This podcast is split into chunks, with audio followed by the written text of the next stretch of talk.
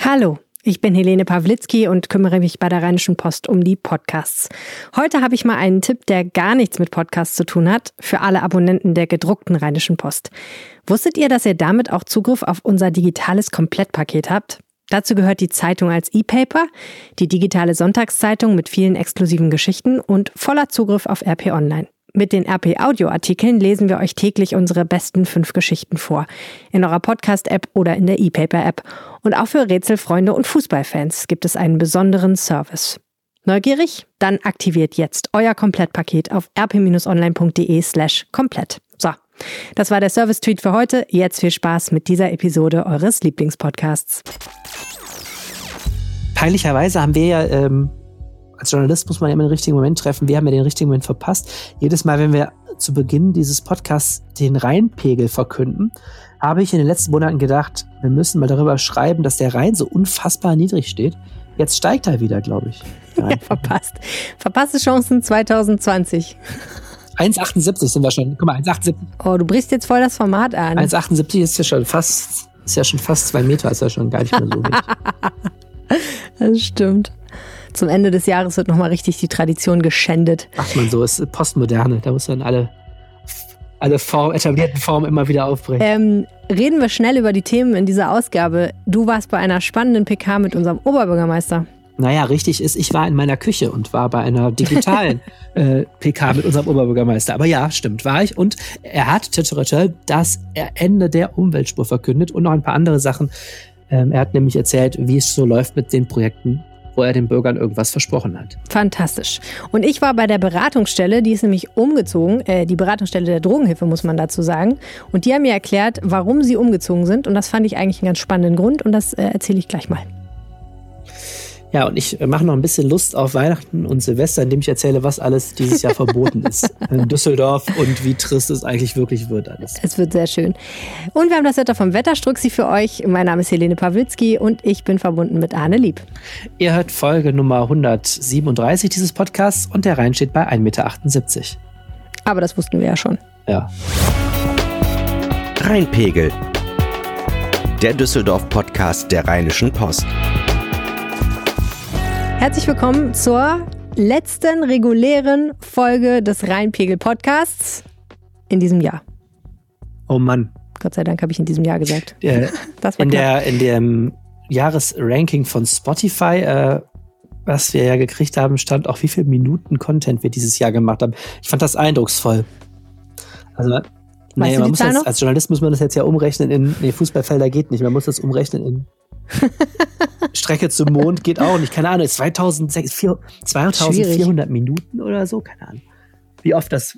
Wir können mal überschlagen. Also es gibt 52 Wochen im Jahr. Wir haben aber nicht in jeder Woche gepodcastet. Ich würde mal sagen, boah, was werden wir gemacht haben? So vielleicht so 40 Episoden oder so. Mal 60 vielleicht? Oder 45 oder 50, was so der Durchschnitt ist. Naja, ich rechne das jetzt nicht aus, da bin ich zu schlecht drin. Auf jeden Fall hat uns jemand gehört, nämlich HJ, und der hat auf Twitter geschrieben, heute nach langer Zeit mal wieder joggend den Rheinpegel gehört. Ich hoffe, die Betonung liegt hier auf joggend und nicht heute nach langer Zeit mal wieder joggend den Rheinpegel gehört. Da gab es beim Thema Altstadt zwei, drei Stellen, an denen ich gern eingehackt hätte. Ist jetzt wieder weg. Nächstes Mal mit Stift und Zettel. Top Interview. Ja, vielen Dank für dieses Kompliment und äh, wir haben ihm direkt auf Twitter gesagt, dass er uns selbstverständlich auch beim Joggen anrufen kann. Natürlich. Nämlich auf unseren Anrufbeantworter sprechen zum Beispiel. So sieht es aus. Mhm. Und dann hat sich noch jemand bei uns bedankt. Susanna Thiel hatte mir nämlich geschrieben, sie interessiert sich mal für die Frage, warum es eigentlich so viele Obdachlose in Düsseldorf gibt. Und das haben wir aufgegriffen. Ganz herzlichen Dank schreibt sie auch für euren Podcast zum Thema. War etwas spät dran mit dem Hören, hat mich aber sehr gefreut. Ja, vielen Dank. Also wenn ihr ein Thema habt, über das ihr sprechen möchtet, dann meldet euch gerne. Die Kontaktmöglichkeiten findet ihr in den Shownotes und natürlich sagen wir die auch nochmal am Ende dieser Episode. Ich habe jetzt den Spotify Jahresrückblick hier vorliegen. Die meisten neuen Hörer haben wir in der Schweiz gewonnen. Das ähm, ist das eine große Mysterium. 350 Prozent mehr Hörer Heftig. haben wir jetzt in der Schweiz. Grüezi. Ja, finde ich auch total gut. Wahrscheinlich statt, also 350, da müssen es ja. Vielleicht war die pandemische Lage in der Wahnsinn. Schweiz so furchtbar, dass sie jetzt sogar in ihrer Langeweile Düsseldorf-Podcasts hören. Ich habe halt den Verdacht, dass ähm, wir haben eine Kollegin mit Schweizer Wurzeln wahrscheinlich. ja, aber die war doch hier, Mann. So funktioniert ja, das doch nicht. Man wird doch nie nach seiner Nationalität gefragt. Ähm, ja, und steht da auch, wie viele Minuten wir jetzt gemacht haben? Ja, pass auf, ist, ich versuche das hier gerade durchzuskippen. Das ist ähm, aus dramaturgischen Gründen in 240 Charts. Ähm, du hast 50 Folgen mit Inhalten von 2399 Minuten veröffentlicht. Und das nur bis, keine Ahnung, vorletzte Woche oder Weißt du, warum das war? Oh. Wegen der äh, Kommunalwahl war das. Wir haben im September voll viel gepodcastet. Ja, stimmt. Ja, mega viel. Und dann kommt eine Seite, da steht einfach nur Danke, danke, danke, danke. ja. Gerne. Gerne so. Spotify. Das haben gerne wir gerne Spotify. gemacht für euch. Äh, ich weiß eigentlich nicht so genau, worüber wir 2021 reden sollen, wenn die Umweltspur abgeschafft wird. Ja, wir können ja mal zur Abwechslung über diese Pandemie reden. Ich weiß nicht, ob du davon schon gehört hast. Das sollte jetzt die Überleitung sein zu deiner, deinen Erkenntnissen aus der Pressekonferenz. Weiß. Das ist mal wieder schiefgelaufen. Ja, äh, oh, es war eine Pressekonferenz, bei der wurde über beide Themen geredet, die Umweltspur und Corona. Oh, okay. Es wurde nämlich erzählt, dass die Impfungen äh, gegen Corona ähm, Düsseldorf beginnen, was ja, jetzt eigentlich nicht so überraschend ist. aber schon. Also. Am 27.12. wird die erste Tranche Impfstoff erwartet. Die größte Knüllernachricht wäre ja gewesen, wenn überall im Land ab 27.12. geimpft wird, nur in Düsseldorf nicht. Das hätte mich interessiert. Aber so ist es leider nicht. Oder was heißt leider? Also, Umweltspur, Arne, jetzt kommen wir hier Butter bei die Fische. Wann soll die abgeschafft werden und wie zum Teufel soll das gehen? Wie sollen wir ohne Umweltspur leben? Ja, die, wir haben die Umweltspur ja ähm, auch in diesem Podcast schon vor einigen Wochen äh, schon mal über die Klippe gehängt, also so an den ans Schlawittchen genommen und so über den Abgrund geheilt, weil wir ja, da habe ich ja schon angekündigt, das wird noch vor Weihnachten kommen. Jetzt hat Herr Keller die Umweltspur über die Klippe geworfen und angekündigt, dass sie schon zum 1. März werden die drei Umweltspuren in Düsseldorf abgeschafft. Krass. Das heißt, da dürfen wieder Autos fahren, wo jetzt äh, diese Sonderspuren für Busse und Rä Fahrräder sind. Mhm. Anders sind sie ja nicht mehr. Fahrgemeinschaften sind ja eh nicht mehr darauf erlaubt. Ne? Dieses Experiment ist ja sowieso schon hm. zu Ende gewesen. Interessant. Ja, das war's. That's all. Folks. Ja, nee, ist es ja nicht. Es wäre ja schön, aber ich meine, es geht ja nicht, also die Luftverschmutzung ist ja trotzdem noch da. Ja, ja. Ähm, Herr Keller hat auch nochmal betont, dass er trotzdem ähm, ein Freund des Klimaschutzes ist und auch der nachhaltigen Mobilität. Und, äh, Gut, dass er sagt. Zu den Details äh, hoffe ich, erfahre ich heute noch ein bisschen mehr. Ähm, was er jetzt in der Pressekonferenz eben gesagt hat, ist vor allen Dingen, es geht jetzt um das, um sogenannte intelligente Verkehrssteuerung. Hm. Ähm, Im ersten Schritt ist das vor allen Dingen, das Wort hört er nicht so gerne, aber ich würde sagen, das trifft schon zu, eine sogenannte Pförtnerampel. Also das Problem bleibt, die Stickoxidbelastung auf einigen oder auf den, diesen viel belasteten Straßen ist zu hoch. Immer dann, wenn die Autos zu großer Zahl durch so innenstädtische Straßen fahren, äh, die so eine relativ enge Wohnbebauung haben, wie zum Beispiel die Corneliusstraße. Äh, dort ist die Stickoxidbelastung zu hoch. Da muss Düsseldorf kurzfristig was dran tun. Äh, mhm. Das ist eine Auflage, äh, die auch vom Gericht droht, denn Düsseldorf befindet sich ja in einem Rechtsstreit mit der Umwelthilfe. Das ist das, weswegen es diese, diese Fahrverbote geben könnte. Und da kann natürlich auch jetzt äh, der Umweltspurgegner Stefan Keller nichts gegen machen und sagt auch, will er auch gar nicht. Ähm, in einem ersten Schritt würde es jetzt so sein, es, die Ampeln werden neu geschaltet und diese Ampeln sollen eben die Zahl der Autos re regulieren. Das mhm. tun Ampeln natürlich immer, aber man kann ja durch die ähm, Länge der grünen bzw. Rotphasen dafür sorgen, dass weniger Autos durchkommen. Ich stelle mir das jetzt erstmal so vor, dass zu, am Beginn der Stadt äh, diese Ampeln stehen. Das gibt es ja teilweise sogar schon, diese Pförtnerampeln. Und ähm, dann eben den Verkehr regulieren. Und Keller sagt eben, das geht viel besser, weil man muss mhm. ja auch nicht den ganzen Tag äh, den Verkehr auf diese Weise regulieren. Man kann es ja auf Zeiten, wo besonders viel Verkehr ist, kann man es ja beschränken. So, das ist aber auch eh nur so eine Brückenlösung, denn der eigentliche Clou soll kommen. Düsseldorf startet als nächste Experiment und zwar mit einem Modellprojekt mit super smarten Ampeln, die gekoppelt werden an Luftmessstationen. Und dann soll es eben so sein, an Tagen, wo nichts los ist in der Stadt, kommst du schnell durch, äh, an das grüne Welle. Und wenn äh, dann zu viel Verkehr ist, dann regulieren die Ampeln eben den, die Höchstzahl von Autos, die durchfahren und es wird möglicherweise sogar die Fahrtgeschwindigkeit, also die Höchstgeschwindigkeit angepasst. Dann äh, sagt das System, oh, besser nur noch 30 fahren. Und so wird dann immer aktuell auf die Lagen eingegangen und so natürlich der der langfristige Aspekt. Gleichzeitig sollen die Menschen immer noch äh, überzeugt werden, nicht das Auto zu nehmen, sondern andere Verkehrsmittel. Und das soll das Verkehrsaufkommen in den nächsten Jahren so senken, dass das dann alles eh etwas lockerer wird. Kann sein, dass ich dem jetzt Unrecht tue, diesem Vorschlag, aber ich stelle mir jetzt gerade vor, dass letztendlich die Leute, die vorher fluchend in einem von einer Umweltspur verursachten Stau gestanden haben, dann fluchend in einem von Ampeln verursachten Stau stehen. Weil de facto sind es ja genau gleich viele Autos und du brauchst eine Maßnahme, damit die nicht alle gleichzeitig diese Straße langfahren. Ne? Du wirst es nicht glauben, diese Rückfrage wurde gerade in der Pressekonferenz auch gestellt. Äh, von wem? Äh, nicht von mir. Aber äh, in der Tat lag sie mir auch auf den Lippen. Ja, äh, das hat er nicht so richtig befriedigend beantwortet gekriegt. Er verspricht halt, dass es ein intelligentes und smartes System, während die Umweltspur natürlich statisch ist. Oh, ähm, ja. Tja, er sagt aber auch, also, ja, es aber, wird Stau Entschuldige, geben. das mit dem statisch, ne? ich muss da nochmal drauf reagieren, aber das ist ja auch, ja, sie ist statisch, weil sie immer da ist, aber ja, am Sonntag stehst du da in der Regel auch nicht im Stau, weil da ja nicht so viele Autos unterwegs sind. Also, ja, die Umweltspur ist so, ja. so unsmart, ist die Umweltspur in der Beziehung dann doch nicht, ne? Ja, das. Naja, sie muss ja nicht smart sein. Ich meine, das Problem ist ja immer das Gleiche. Ja, es sind zu viele Autos. Das Problem ist ja auch, was ich gerade geschildert habe, zu sagen, ja, ja, wir haben das Problem leicht gelöst. Wir sorgen einfach dafür, dass es weniger Grünphasen gibt, wenn besonders viele Autos unterwegs sind. Ist ja auch was, wo man sagt, okay, das könnte auch dazu führen, dass man noch länger oh, braucht. Ne? Aber ja, Keller ja, sagt, naja, in der Anfangsphase kann es schon sein, dass es Stau gibt. Äh, den gab es aber auch, gab es aber natürlich auch, muss man auch fairerweise sagen, schon vor der Umweltspur soll es Staus in Düsseldorf gegeben das haben. Ähm, auch an der Strecke. Es geht, er sagt aber insgesamt ist das eine flexiblere und klügere Lösung. Und äh, ja, wir wollen es mal abwarten. Und das andere ist eben, das soll flankiert werden durch einen Ausbau der Alternativen, äh, vor allen Dingen hm. jetzt der Radwege, was ich ja, uh. du weißt, persönlich sehr toll fände. Ähm, da sind sich Keller ähm, und die Grünen sehr einig, dass dieses Radhauptnetz äh, schnell ausgebaut werden soll. Er hat gesagt, die haben so ein paar erste Routen identifiziert. Da soll zackig die Lage der Radfahrer so verbessert werden, dass äh, vielleicht viele Menschen dann doch sagen, zumindest innerstädtisch brauche ich das Auto nicht mehr, kann ich auch das Rad nehmen. Ja, wenn man nicht mehr sein Leben riskiert auf dem Weg zur Arbeit, ist das natürlich schon eigentlich ein ganz guter Anreiz.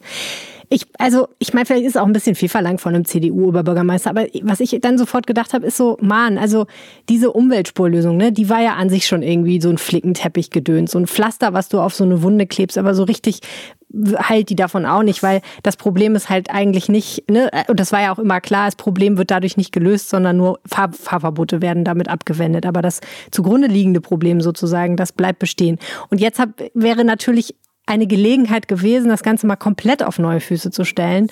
Da bin ich noch nicht so richtig überzeugt davon, ob das jetzt passiert. Ne? Aber vielleicht war das sowieso nicht der Plan. Weil letztendlich muss man natürlich schon sagen, es auf ganz neue Füße zu stellen, heißt halt wirklich Verkehrswende im Sinne von weniger Autos, mehr andere Sachen. Und es ist ja schön, wenn man die Alternativen ausbaut, aber ich bin ja immer noch sehr im Zweifel, ob man nicht doch ein paar Sachen machen muss, um nochmal das Auto unattraktiver zu machen, dann doch, weil, naja, wir werden ja, sehen. Es ist, äh, ja, ich finde, man muss sagen, die Politik ist da in ziemlich vielen, tja, Spannungsfeldern, um es mal vorsichtig zu sagen. Du hast einerseits die IHK hat heute gejubelt, Industrie- und Handelskammer, und gesagt, genau richtig. Äh, ja. Die Wirtschaft, Wirtschaft braucht freie Fahrt. Kann man sich jetzt auch fragen, wie frei die mhm. Fahrt ne? jetzt ja, ja, so eben. ist. Das ist doch Augenwischerei. Äh, aber es, es gibt ein hohes Aufkommen im Autoverkehr hier an Berufspendlern und so. Und es ist doch richtig, dass die durchkommen. Also das hat man in der Umweltspur gesehen, dieses Signal auch in die Region zu sagen, Düsseldorf äh, sperrt die Pendler aus und die stehen halt absichtlich jetzt in langen Staus. Das war ein absoluter Bumerang. Ich finde, das ist, hat der Stadt nicht gut getan, wenn man so Verkehrspolitik mhm. macht. Andererseits kann, egal ob der Oberbürgermeister, selbst wenn Stefan Keller, was er nicht tut, Radfahrer für Spinner halten würde, äh, käme man nicht drum herum, was zu tun für die Alternativen zum Auto, weil eben der Druck durch Klimaschutz und, und Luftschutz sehr hoch ist. Also irgendwo muss, muss ja. man da einen Mittelweg finden. Und Keller sagt, sagt ja immer, also so ist das Versprechen. Ne? Er ist so kurz im Amt, er darf noch schön versprechen, dann nachschauen wir mal, ob es das wird. Er sagt immer, also Düsseldorf hat es einfach praktisch schlecht gemanagt. Diese Umweltspur hat, war ein, ein, ein, falscher Titel. Sie hat der Umwelt nichts genützt, weil sie eigentlich nur Stau und Durcheinander verursacht hat. Und man kann Verkehr besser managen. Und ähm, hm, gleichzeitig, da bin ich ja wohl ja, dabei. Genau, und gleichzeitig Alternativen ausbauen. So, das findet doch jetzt erstmal jeder schön und dann äh, schauen wir jetzt mal. Im Januar braucht Keller erstmal einen politischen Beschluss, den wird er kriegen von CDU und Grünen, dass diese Umweltspuren wirklich abgeschafft werden. Und dann ja. muss er halt schnell auch was liefern, denn nur äh, Autofahrer jetzt glücklich zu machen, würde ihm nicht nützen. Nee, das stimmt. Was machen eigentlich die Kooperationsverhandlungen? Ähm, ja, die Kooperationsverhandlungen sind ähm, eine, eine reine Videoveranstaltung natürlich inzwischen. Zoom ist das Mittel der Wahl. Also man zoomt miteinander in 14 Arbeitsgruppen und redet und redet. Und ähm, es ist, sickert sehr wenig nach draußen, was auch damit zu tun hat, dass man kaum Leute trifft, die beteiligt sind, weil ja ist ja Lockdown.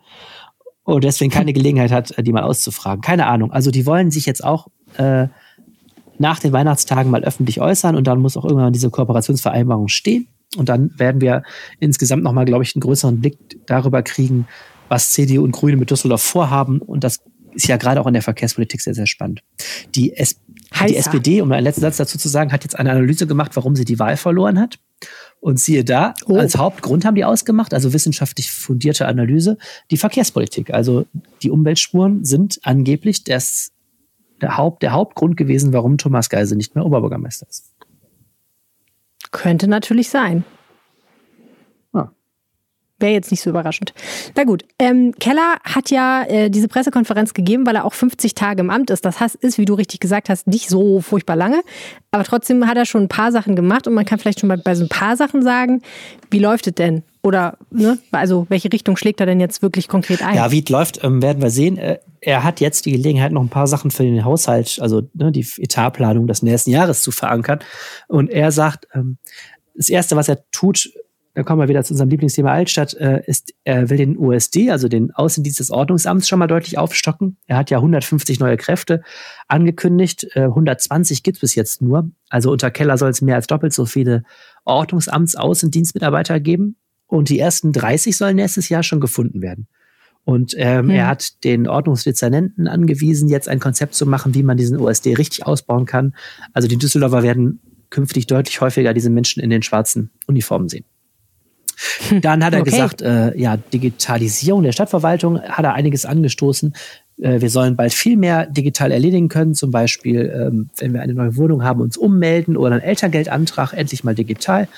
Ähm, das hat er schon angestoßen. Äh, Breitbandausbau ist er dran und ähm, er ging so durch die Themen. Es war relativ kurz. Er hat, äh, es war ein bisschen bizarr. Wir waren halt zugeschaltet alle über so eine äh, Microsoft TeamViewer, also so eine andere Videosoftware und er stand mhm. da an so einem Pult und hat das wirklich so vorgelesen, wie so eine Rede halten, aber dann irgendwie über so eine Videokonferenz.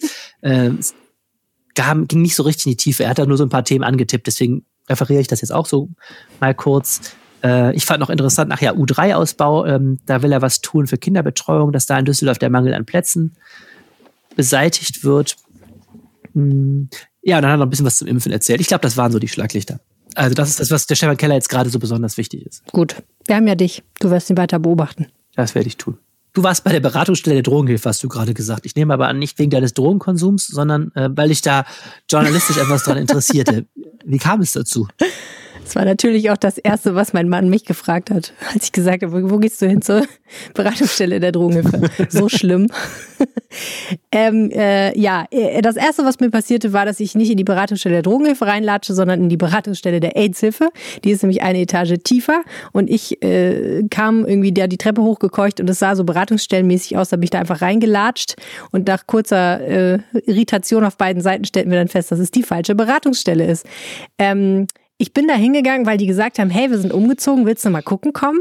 Und ich finde äh, Drogenhilfe irgendwie einen ganz spannenden Verein und habe gedacht, ja klar, will ich machen und ähm, habe dann aber auch gleich gelernt, dass ich da irgendwie äh, ganz falsche Vorstellungen hatte, was die Beratungsstelle eigentlich macht und das fand ich so spannend, meinen Irrtum sozusagen dann auch nochmal hier aufzuklären, äh, der dann mir aufgeklärt wurde, äh, dass ich gedacht habe, das bringe ich mal mit in den Podcast. Die Drogenhilfe, ähm, ich meine, der Name legt schon Verdacht nah, aber was tut die Drogenhilfe eigentlich so genau?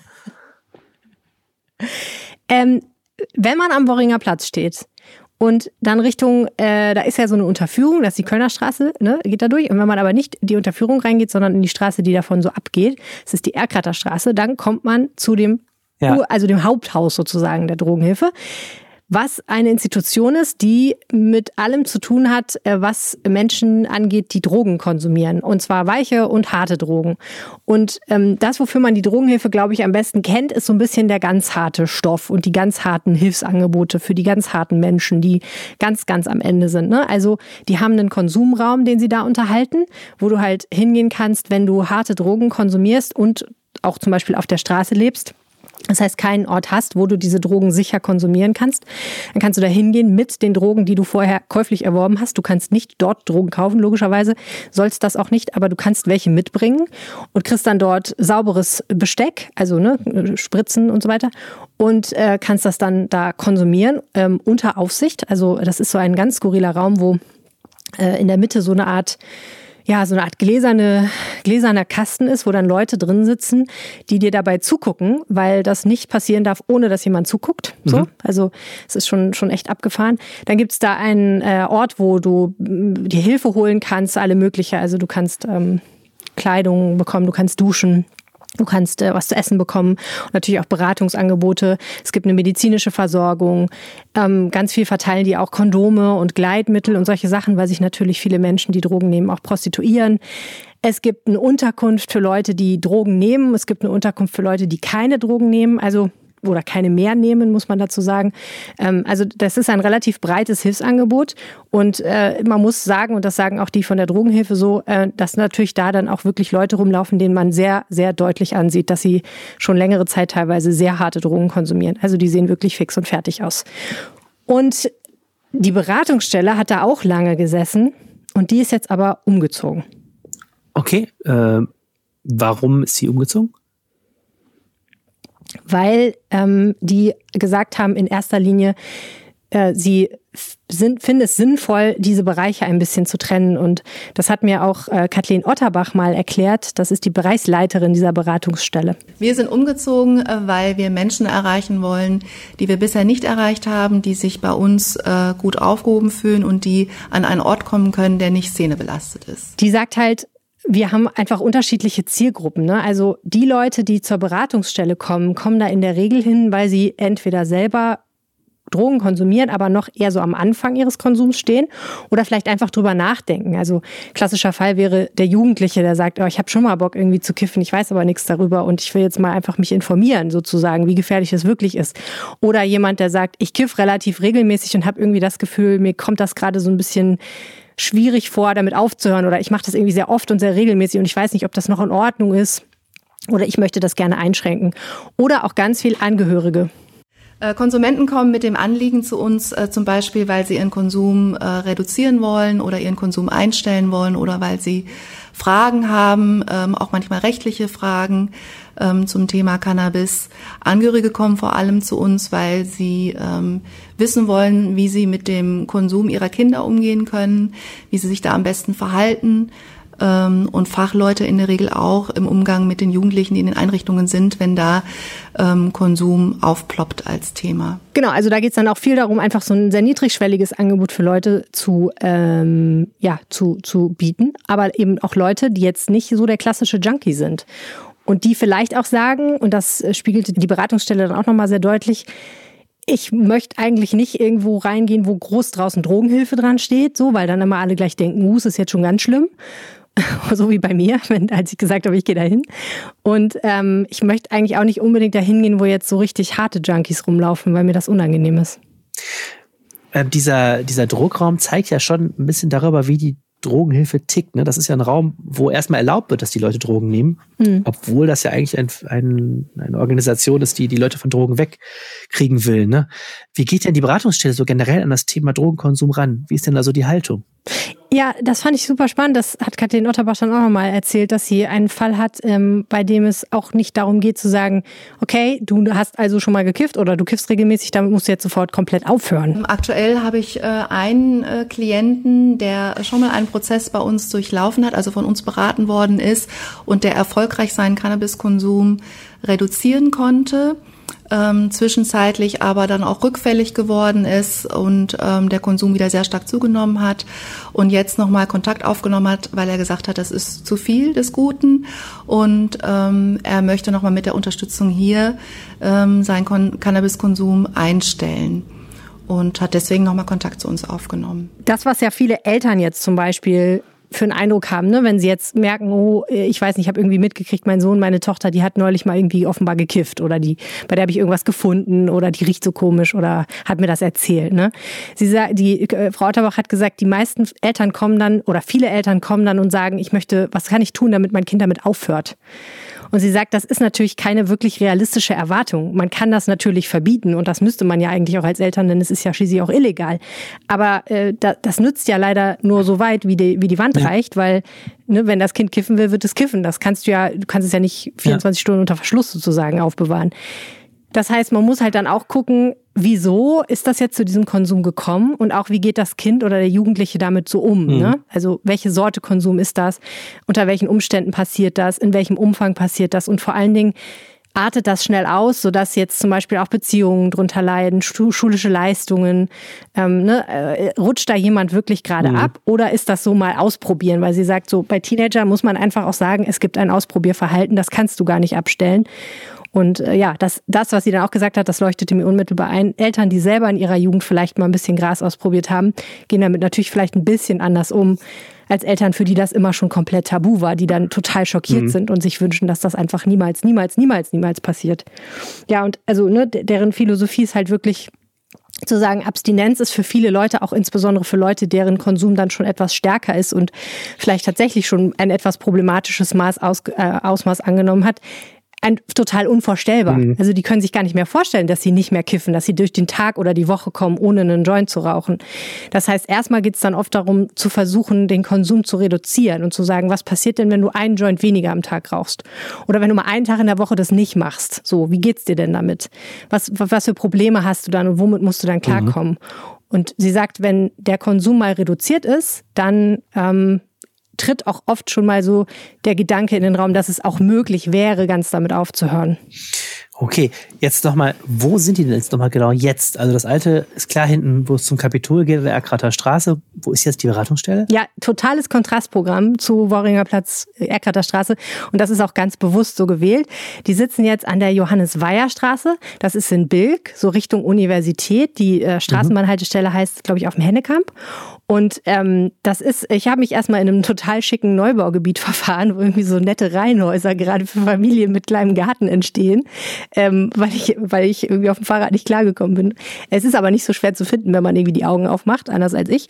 Ähm, und liegt natürlich damit immer noch einigermaßen zentral, aber gar nicht mehr so wahnsinnig zentral und ist halt wirklich ja, also als Ort, um dahin zu fahren, relativ unauffällig. Ne? Und ähm, mhm. das ist auch so ein bisschen so bewusst gewählt. Die haben gesagt, sie haben sich ganz, ganz viele Orte angeguckt, auch rund um den Hauptbahnhof, haben aber immer gesagt, wir wollen unbedingt was, was nicht szenebelastet ist. Also wir wollen mhm. unbedingt eine Location, die ganz anders aussieht als das, was wir da haben, wo eben der Konsumraum ist und so weiter und diese ganzen anderen Hilfsangebote.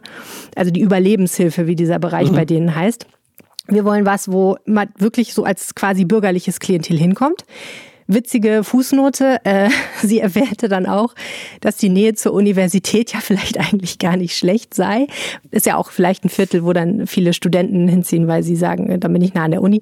Und ähm, sie sagt, naja, das sind ja auch oft, ist ja auch oft eine Zielgruppe, ne, die vielleicht dann so Cannabiskonsum, also jetzt nicht nur Studierende, aber Menschen in dem Alter, bei denen der Cannabiskonsum dann unter Umständen, weil sie ja. das erste Mal so selbstständig leben, vielleicht so ein bisschen ausartet. Das heißt, da sagt sie, das ist eigentlich auch eine ganz gute geografische Nähe, ähm, dahin zu kommen haben. naja, und die haben sich da jetzt so in einem, also es ist so wie so ein Bürohaus im Prinzip, so nicht so fürchterlich hoch, ich glaube drei, vier, fünf Etagen sind das, sitzt halt die AIDS-Hilfe in einer Etage und darüber dann ähm, diese Beratungsstelle, ähm, ganz klassisch Büros, ähm, für die Berater. Äh, es gibt einen schönen Wartebereich mit einer Kinderecke, weil sie eben auch ähm, gerade ähm, Menschen ansprechen, die Kinder haben, die die dann mitbringen können und die sich da dann auch wohlfühlen sollen. Ja, ist also wirklich ganz, ganz unauffällig und man kann sich da ganz, ganz wohlfühlen eigentlich. Also es war für sie auch nicht einfach, was zu finden. Sie haben gesagt, sie haben sich so 30, 35 ähm, Immobilien angeguckt und es gab auch mhm. ein paar Standorte, die gesagt haben, nee, also sorry, aber Drogenhilfe wollen wir hier nicht haben. Ähm, wobei sie dann immer versprochen haben, sozusagen, dass das ähm, nicht so krass werden wird. Und das ist aber natürlich auch das Erste, was man denkt. Ne? Man geht zur Beratungshilfe der Drogenhilfe, hm, Beratungsstelle ja. der Drogenhilfe muss ich hier mein Fahrrad extra sicher anschließen, damit es nicht von einem Junkie mhm. geklaut wird, so ungefähr. Ähm, es gab auch noch keine Rückmeldung jetzt aus dem Umfeld, weil ich kann mir halt auch vorstellen, dass wenn jetzt Leute, die da unmittelbar wohnen, gerade jetzt in diesem Neubaugebiet, wo vielleicht Familien mit Kindern dann hinziehen, dass sie dann hören, oh, äh, die Drogenhilfe ist hier um die Ecke, ist das wirklich so optimal? Ähm, und da gab es auch noch keine Rückmeldung, aber könnte ich mir vorstellen, kommt vielleicht noch. Wobei ich, wie gesagt, sagen würde, dass es eher das Gegenteil der Fall ist, ne? dass die Leute, die dahin kommen, eher sowieso nicht auffallen wollen, wenn sie zur Beratungsstelle gehen. Das ist ja nicht das Klientel, ähm, was es gar nicht verheimlichen kann, sozusagen. Also das fand ich auch nochmal ganz spannend, dass man natürlich, und sie wollen sich auch einen neuen Namen geben. Also sie wollen nicht mehr groß Drogenhilfe aufs Schild schreiben, sondern suchen jetzt nach einem guten Namen, äh, den sie aufs Schild schreiben können, damit eben So ein bisschen, ja, ne, weil sie sagen wirklich, das Problem ist, dass, dass die Zielgruppe einfach sehr abgeschreckt ist davon, von dieser, von diesem Gedanken, dass man zur Drogenhilfe geht. Ist für viele so, oh nein, so, so krass ist es dann doch wieder nicht, ne? Und das, äh, ja, das ist ein bisschen ein Imageproblem. Und das wollen sie jetzt halt ein bisschen abspalten. Mhm. So ist das. Okay. Wie sind Sie denn eigentlich mit Corona klargekommen? Äh, äh, äh, sie sagen, dass das eigentlich ganz gut für Sie gelaufen ist. Ähm, normalerweise war das so, dass man dahin einfach ganz einfach reinlatschen konnte und sagen konnte, ich brauche Beratung.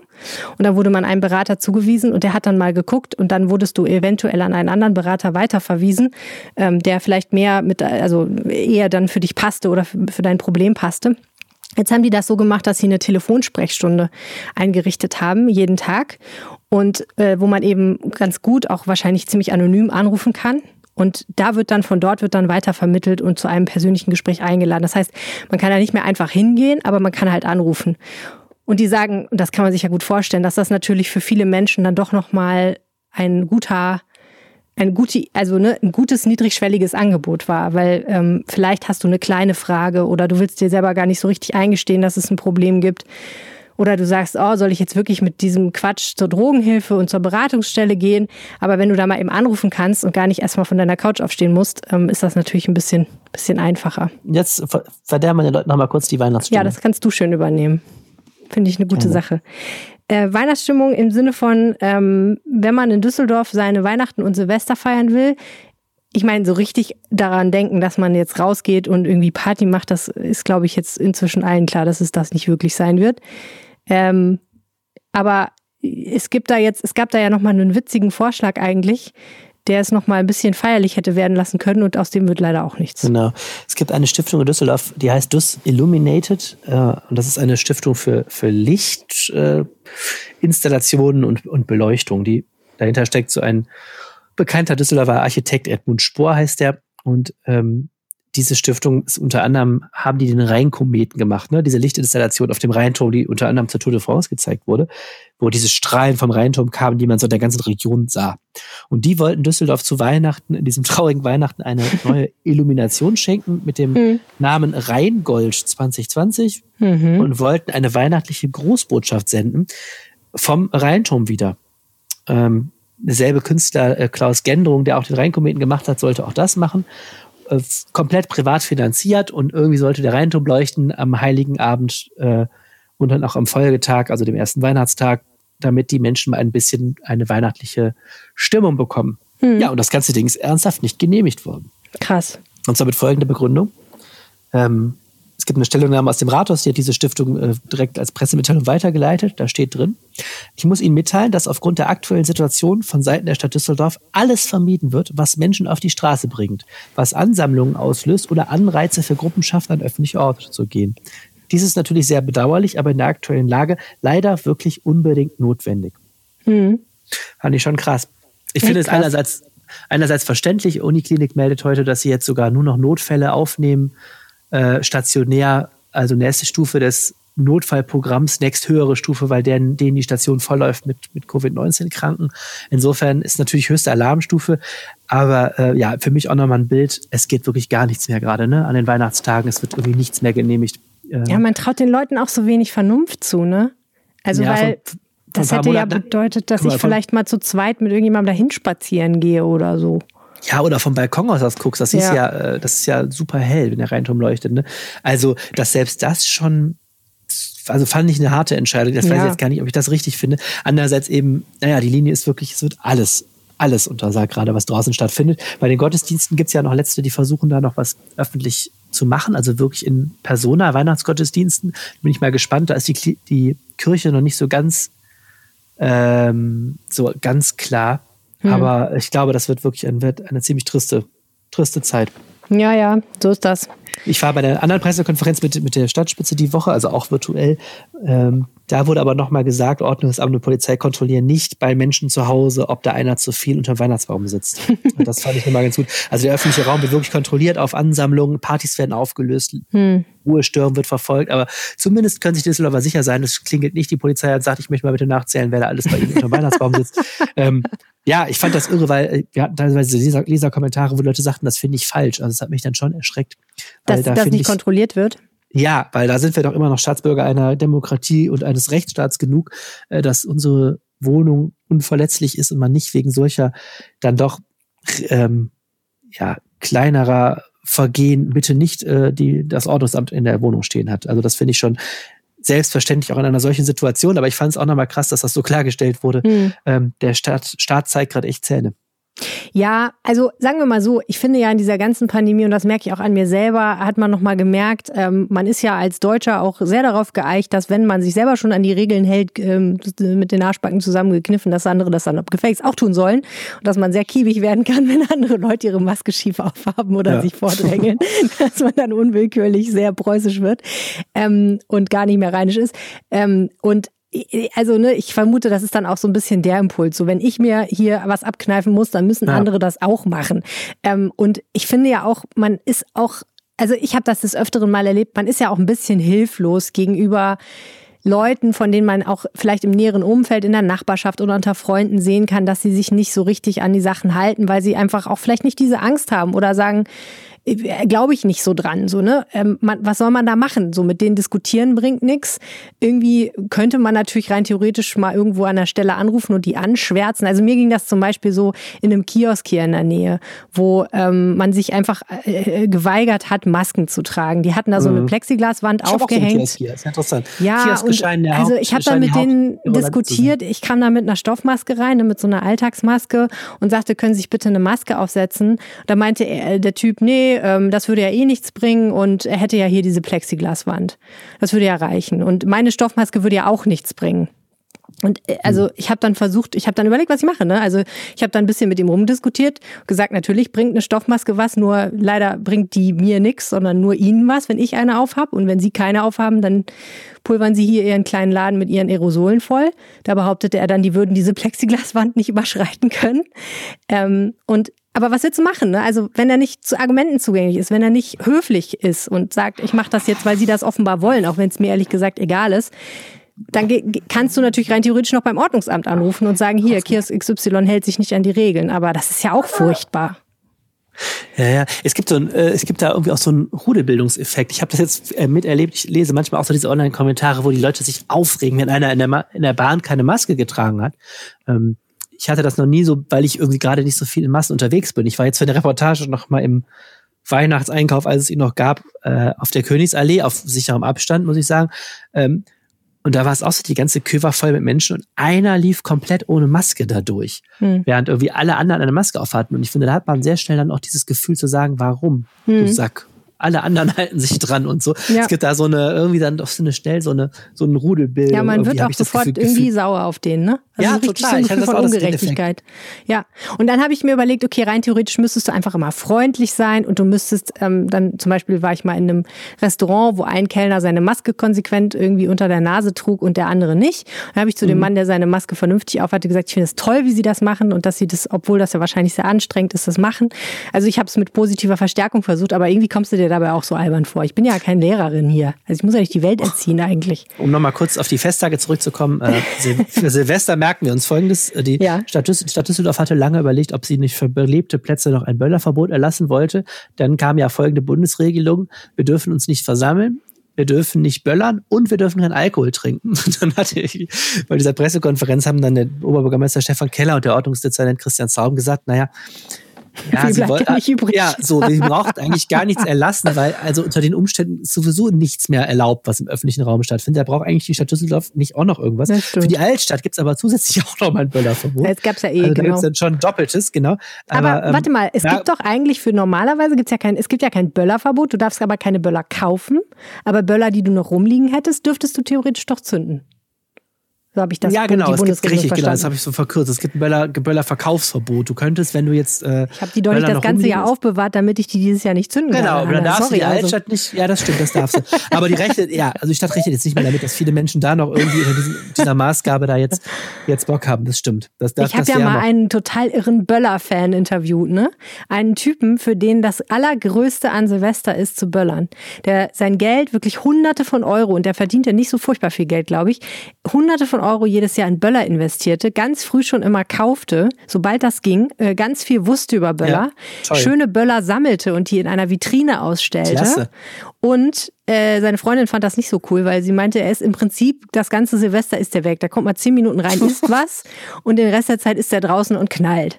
Und ich frage mich echt, was der dieses Jahr macht, ne? Also ich meine, der hat ja theoretisch wahrscheinlich noch ein bisschen was liegen, so, ne? Ja, eben. Dann die boah. Feuerwehr, die Feuerwehr hat total Angst äh, gehabt vor diesem Böllerverbot auf der Straße, also auf belebten Plätzen, weil dann, die hatten die Sorge, wenn die Leute alle im Garten stehen, dann knallen die sich die alle auf die Balkons, Balkons und so. Weißt du, das ist auch, äh, auch ungeregelt in so einem Garten dann zu böllern Ja. und so. Das ist äh, alles nicht so ganz einfach. Aber merke, am besten Fondue machen, Dinner for One gucken und zu Hause bleiben. Und Alleine. nochmal Dinner for One gucken. Alleine. Sechs, 26 Sechsmal, genau, auf jedem dritten Programm einmal Dinner for One gucken, dann Oh irgendwie Mann. Runtererzählen, auf bessere Zeiten warten. Ich meine, ich Denn- muss ja sagen, ich bin ja eh ein äh, großer Hasser von Silvester und das, äh, was ich seit Jahren sage, ist eigentlich, ich möchte eigentlich nur einen Stapel guter Filme haben und was Gutes zu essen und mich aufs Sofa hauen, vielleicht noch ein bisschen was trinken oder so, aber äh, allenfalls und dann eigentlich am liebsten um 10 vor 10 einschlafen. Das, wäre eigentlich mein Traum Silvester seit Jahren. Dieses Jahr könnte es wahr werden. Die gute Nachricht ist, ähm, die eben von mir geschilderte Lichtaktion ist als Zeichen des, der Hoffnung auch nicht ganz gestorben. Sie ist nur ein bisschen verschoben. Sie, sie heißt nämlich jetzt Rheingold 2021 und ist verschoben auf Maria Lichtmess. Okay, wann ist das Maria denn? Lichtmess, das ist der 2. Februar. Aha. Ähm, das ist, ich, ich zitiere, vor der Liturgiereform war Lichtmess das offizielle Ende der Weihnachtszeit. Traditionell verbunden sind mit Lichtmess die Kerzenweihen und die Lichterprozession 40 Mhm. Tage nach Weihnachten. Und da soll also auch der Rheinturm leuchten, falls der Lockdown zu dieser Zeit dann schon beendet ist. Also mit anderen Worten, wenn wir uns alle Corona holen, dann erst ein Maria Lichtmess. Mit anderen Worten, Freunde, passt auf Corona auf, dann, wenn wir uns alle gut verhalten, dann gibt es auch einen leuchtenden Oh Mann. Rheinturm am 2. Februar. Oh. Ja, okay, also mit anderen Worten, jetzt, jetzt brav sein, später die Meriten ernten. Sozusagen. Ja, Arne, in diesem Sinne wünsche ich dir ein frohes, frohes Fest. Danke. Ich hoffe, Ich dir auch. es bleibt nicht hinter deinen Erwartungen zurück, die sicherlich nicht sehr hoch sein guck werden. gleich mal im Keller, ob ich noch ein paar Knallfrische aus dem letzten Jahr finde. Ich da Ein paar Wunderkerzen. Wunderkerzen. Das olle Bleigießen, was wir letztes Jahr vergessen haben. Mal gucken. Na gut, das war der Rheinpegel für diese Woche und jetzt haben wir noch das Wetter vom Wetterstruxi für euch. Jetzt ist es wirklich nicht mehr weit. Das Weihnachtsfest steht praktisch vor der Tür. Und ähm, zumindest unter der Woche gab es eine Menge Spannung hinsichtlich des Wetters. Ähm, diese Spannung können wir, naja, so bedingt noch aufrechterhalten. Grüße euch damit zum aktuellen Wetter. Ähm, wir liegen im Moment in einer relativ warmen Phase, ähm, was so hinsichtlich Winterwetter für die Weihnachtszeit gar nicht so verkehrt ist, da sich häufig die Großwetterlage kurz vor Weihnachten nochmal ändert. Das wird auch dieses Jahr der Fall sein. Allerdings kommt dieser Kaltlufteinbruch, den wir danach aber Weihnachten erwarten dürfen, na, etwas spät leider. Zumindest für die, die weiße Weihnachten gerne haben wollen. Der heutige Freitag bringt uns viel Sonne. Im Tagesverlauf sind einzelne Wolkenfelder dabei, die stören aber nicht viel und die Temperaturen steigen auf bis zu 11 Grad an. Der morgige Samstag bringt uns schon mehr Wolken, gerade ab der Mittagszeit. Ähm, Regen wird allerdings noch keiner dabei sein und die Temperaturen liegen bei 8 bis 12 Grad. Der Sonntag wird uns aller Voraussicht nach erneut relativ viele Wolken bringen. Es gibt zwar wieder einzelne sonnige Phasen in den Morgenstunden, allgemein ist es aber relativ bedeckt. Lauf, Im Laufe des Abends zieht dann auch Regen auf. Der wird uns allerdings erst so rund um 22, 23 Uhr erreichen. 8 bis 11 Grad erwarten uns dann. Und wir blicken einmal auf die neue Woche, denn am Montag wird uns ein Sturmfeld erwischen, wobei die Sturmböen, äh, Sturmböen nicht mehr als 60 Kilometer pro Stunde erreichen werden. Es regnet aber allgemein relativ viel bei 6 bis 9 Grad. Auch der Dienstag bringt uns relativ viel Regen bei 8 bis 10 Grad. Am Mittwoch verlagert sich das dann eher in Schauer, sodass wir dann ähm, zwischen einzelnen sonnigen Phasen viele Schauer erwarten dürfen bei 8 bis 11 Grad. Und dann ist auch schon Weihnachten. Und aktuell sieht es so aus, dass wir an Heiligabend letzte Schauer bekommen werden bei 6 bis 8 Grad. Der erste Weihnachtsfeiertag bringt uns dann abermals einige Schauer bei 3 bis 7 Grad. Und der zweite Weihnachtsfeiertag wird dann eher bedeckt ablaufen bei 3 bis 6 Grad. Danach könnte es durchaus sein, dass einzelne Tage dabei sind, wo es zumindest nachts mal schneit. Alle Infos und alle Updates werdet ihr wie immer auf meiner Facebook-Seite Wetterstruxi Düsseldorf sehen können. In diesem Sinne wünsche ich euch ein gesegnetes Weihnachtsfest, euch und euren Familien beste Gesundheit und dann hören wir uns im nächsten Jahr wieder. Bis dann, tschüss. So, und wie immer können wir euch sagen, wenn ihr uns was sagen wollt und wir freuen uns über jede einzelne Nachricht wie ein Schneekönig bzw. die berühmte Schneekönigin, dann schreibt uns doch zum Beispiel eine Mail an reinpegel.rheinische-post.de. Oder ihr twittert uns an. Helene heißt Ed Helene Pawlitzki, ich heiße Ed Arne Lieb. Oder ihr sprecht uns auf den Anrufbeantworter. 0211 9763 4164 ist die Telefonnummer. Oder ihr könnt uns auch eine WhatsApp schicken oder eine Sprachnachricht. Auch beim Joggen unter 0171 90 38 099. Ich wollte auch die ganze Zeit mal was von Joggen erzählen, verdammt. Ist mir wieder vor. Erzähl doch mal was vom Joggen. Gehst nee, den, den Witz mit dem Joggen wollte ich, nee, gehe ich nicht. Den Witz wollte ich äh, nur auch machen. Egal. Äh, wir wünschen euch eine schöne äh, Weihnachts- und Silvesterzeit und äh, sehen uns dann und also hören uns nächste Woche noch mit unserem Rheinpegel-Jahresrückblick und dann die nächste reguläre Folge ist dann irgendwann. Irgendwann im Januar. Nachdem hier das rauschende Silvesterfest vorbei ist. Mach's gut. Tschüss. Tschüss. Mehr im Netz. Alle Nachrichten aus der Landeshauptstadt findet ihr auf rp-online.de/düsseldorf.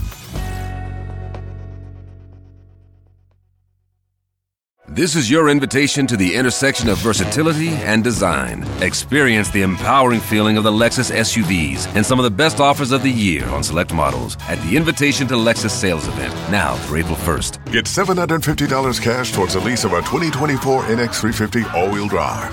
Experience amazing at your Lexus dealer. Call 1 800 USA Lexus for important lease cash offer and pricing details. Restrictions apply. Not all customers will qualify. Offer available in the Lexus Eastern area and it's April 1st, 2024.